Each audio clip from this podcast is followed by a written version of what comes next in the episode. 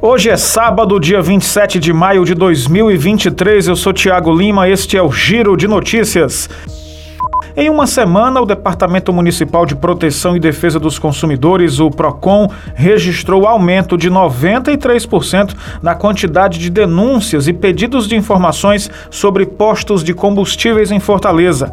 O balanço foi divulgado pelo órgão nesta sexta-feira. De 1 de janeiro a 18 de maio deste ano, cerca de 47 denúncias foram realizadas. Já até a última quinta-feira, ou seja, sete dias após a última atualização, mais 44 quatro registros, totalizando 91 denúncias sobre preços em postos de combustíveis da capital. Conforme o PROCON, uma das principais denúncias dos consumidores é que os postos não estão repassando os valores de redução dos preços dos combustíveis anunciados pelo governo federal.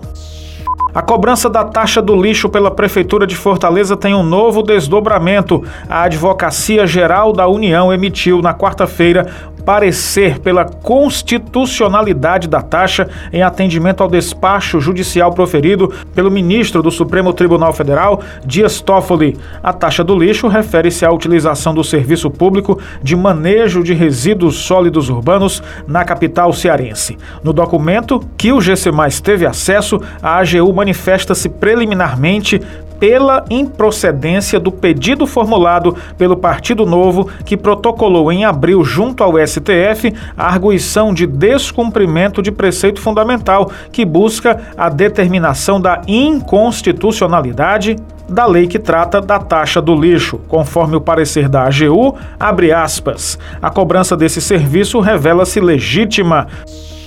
O Giro de Notícias tem produção, edição, locução e sonoplastia de Tiago Lima.